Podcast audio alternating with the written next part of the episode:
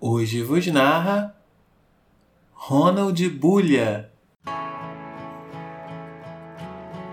Encontros É o raro momento quando olhares se esbarram reciprocamente no ar de uma cidade lotada de pessoas desinteressadas em se conectar.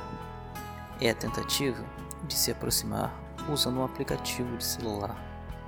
É quando a saudade vira assunto na terapia é quando barcos solitários se cruzam no mar de pessoas solitárias e juntos encerram a tormenta de solidão.